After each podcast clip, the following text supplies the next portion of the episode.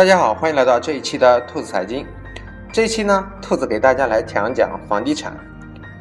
国际置业顾问机构呢 k e n d e Frank 最近也公布，世界大城市今年一季度房价按年升升幅榜中呢，中国领跑全球，房价上涨最快的五名中，四个是中国的城市，他们分别是当当当，深圳、上海，分别夺得了冠军和亚军。在这两位两个两座城市的兔。兔子，恭喜你们！你们获得了第一名和第二名，耶！Ken Frank 呢，综合了各国的央行的和官方的统计数据计算，今年一季度全球一百五十个大型城市房价房价呀，平均按年上涨了百分之四点五，其中深圳以百分之六十二点五的升降高居榜首，紧跟其后的就是我们的上海。以百分之三十点五的升幅居于亚军，除深圳、上海外，兔子所在的城市南京和北京分别以百分之十七点八和百分之十七点六升幅位于榜单中的第四名和第五名。土耳其首都呢，伊斯坦布尔则以百分之十九点六的升幅排第三名。成为榜单中前五名中唯一一个非中国城市。此外，广州及杭州分别以百分之十五点三及百分之十一点九的升幅排名第十三位及第十九位，令榜单中房价升达两位数的中国城市一共有六个。当兔子看到这一篇报道的时候，兔子觉得很骄傲、很自豪，对吗？表示我们确实，我们的房价在全球的排名都是很好的。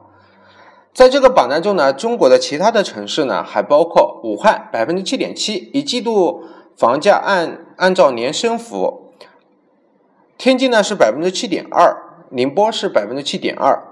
郑州呢是百分之五点三，济南是百分之三点一，成都百分之二点四，无锡百分之二点三，长沙百分之一点七，青岛百分之一点二，沈阳百分之零点二，烟台百分之零点一，大连负零点八百分比，唐山负一点九的百分比，香港及台北一季度房价则按年分别下跌了百分之五。即百分之八点二，在各大城市房价跌幅非常靠前，其中香港是跌幅榜中第一百四十三位。很多人呢会问啊，兔子，你最想去哪个城市生活？兔子一直说，哎，兔子一直想去无锡生活。我身边兔子身边的朋友也会问，为什么会去无锡？无锡呢？因为无锡呢，它的房价还是可以的。然后，兔子身边有个朋友，前段时间去了一次重庆和成都啊，去玩嘛。回来之后，他跟我讲了一个小小的故事。他说，在成都打了一个出租车，然后司机就跟他讲，他说：“我们成都人哦，可不是跟你们一线城市的人可比啊。”哎，我说的是南京啊。呃，我们呢，房价也就七千七千多。我们的工作呢，就天天开开几个小时车子赚点钱，赚完钱，哎，找个大排档，找几个朋友喝喝酒，反正我们房价不高，我们生生活，生活生活够吃够用啊，压力也不大，这就可以了。说完之后，我同学啊，就是就是我那个朋友啊，回来之后跟我讲这个事的时候说：“尼玛，真便宜那边的房价。”虽然他当他说“尼玛”这两个字的时候，非常的重，因为。我跟他开了一句玩笑，说，其实，在南京待过之后，你去呃无锡也好，苏州也好，你哪怕啊去什么成都啊这一类的城市，你会发现它的房价感觉像买白菜一样的便宜。为什么？因为你在南京这座城市锻炼过了，你一伸手够够，你就能买上海的。你稍微再努努力，啊，北京也可以。你稍微再努努力，哎。去深圳也行，也就是说，我们已经被房价啊已经培养出来了。看到一些一万多以下的房价的城市，都会感觉哇，我可以买两套，我可以买三套。其实已经被锻炼出来了嘛，对不对？看到这个全球各大城市的房价上涨的这个榜单中呢，中国的城市呢绝对处于领先地位。前五名中，尽管有土耳其的伊斯坦布尔，但是土耳其这个城市的房价上涨也只是非常短期的一个现象。中国这些房价的上涨涨得很快的城市，只是是房价持续上上涨了十五年了。十五年来，这些城市的房价一直在快速增长。其实，在五月九号的《人民日报》的权威人士就说过，他说这些城市的房价已经涨上天了，啊，全国家权威媒体也说过这样的一个话。更重要的是，这些城市的房价不仅仅持续了十五年的上涨，房价涨到了天，就是一般的平头老百姓真的是买不起了，而且不少人还在鼓吹这些城，就是城市的房价呢还会上涨，而且不会下跌。正如兔子今天看到南京又变成特大城市了，就是二零一六年七月十三号，所以我相信南京的房价还会往上涨，甚至有人鼓吹这些城市的房价会涨到每平方一百万元，我想这个也太恐怖了吧！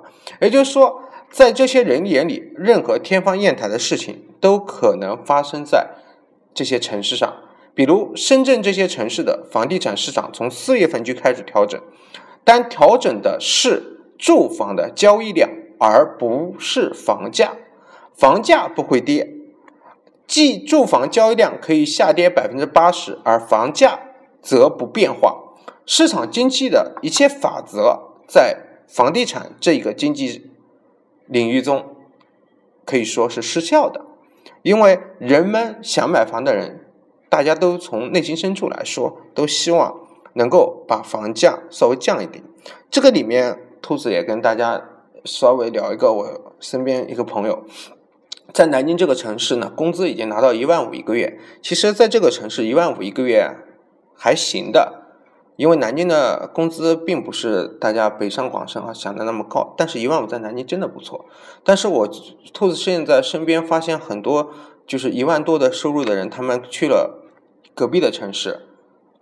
比如说像合肥啊这类的城市，因为它房价偏低一点嘛，其实他们这种中间层的知识分知识人人员，或者说这类还算可以的人，他们从南京逐步的在排出去，就是因为觉得房价太高了，然后嗯自己觉得住的舒心一点的房子都要三百多万、两百多万。当然，你有人说你可以买差一点的，只可以买一百多的，不是不可以买，是。他们去均衡自己后半辈子的生活的时候，发现远离这些城市。当这个城市里面啊，其实房价过高上涨的时候，会导致你看一万多收入的人都选择离开的时候，至少兔子身边啊，不是一个大而全的概念啊。就说大家可以想象啊，因为兔子最近呃也在跟他们在分析这个事情，在聊这个事情。我说这样不得了，这工资不少的人都选择离开这个城市的时候，如果那以后会怎么办？以后留下的会是什么？所以很多时候，我们也是真心的希望房地产回归于它的本质，能够回归到住，这是它的基本属性。还有不少人鼓吹呢，中国这些城市的房价为什么不会跌？啊，有人会说这些城市的土地稀缺，生产的供房供不应求啊，这个。这些城市的人口增长非常快，住房的需求永远无法达得到满足。不过，市场经济法则早就在这些城市其实已经失控了，已经失效了。还有土地稀有及住房供供求关系呢？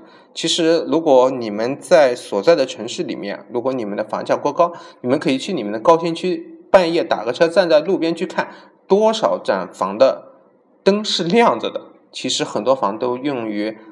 正常的一个炒作，或者说炒房团这样的一个，所以这个根本就不是供给关系。我兔子认为不是供给关系的问题，而这是大家去通过这种方式去做。其实我兔子一直是不建议去投房地产行业，为什么呢？因为我觉得这个行业这个投机行为就是投资啊，投资房地产的话。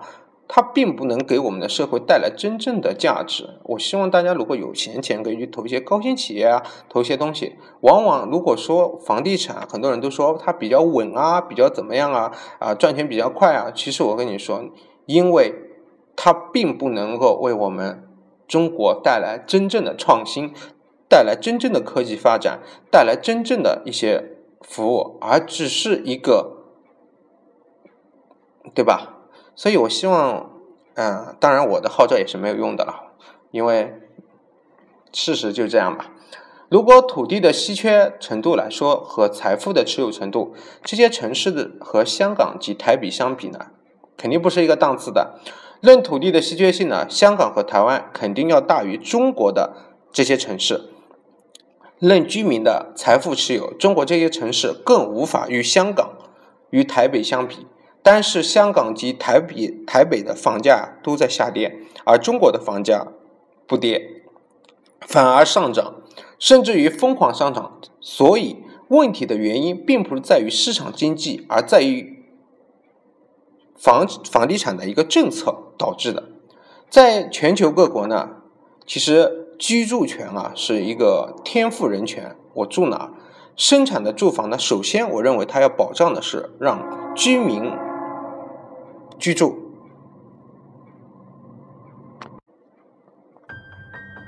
所以呢。全球呢，很多国家对住房呢借机炒作，都会有很严格的税收政策来限制。但是我们国家这一块也不能说太多，就是说，确实管理啊、管控啊这一块的话，就是说让房地产一直，大家都知道为什么？其实住房市场要回到居住这个功能，其实还是蛮难的，因为我们的土地政策呢一直跟政府的收入。非常的挂钩，但是呢，这样会导致了大量的投机。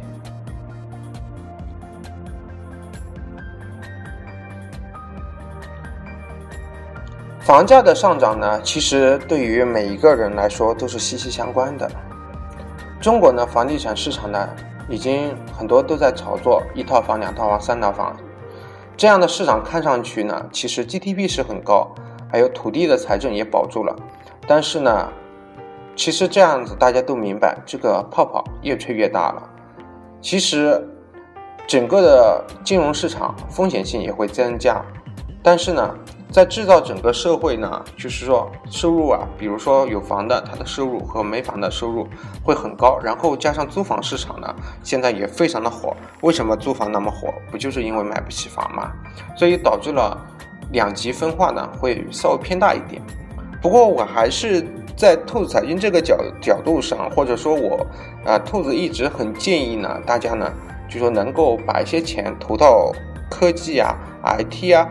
等等造福人，或者说去发明创造啊，专利等等，为中国创造真正的一些非真正可持续的这样的一些行业中，而房地产这个东西，其实对于我们来说，我们现在啊做的越多，或者说我们投的越多的话，其实对它以后来说不是太好的。大家都知道，它不能够，它就是一。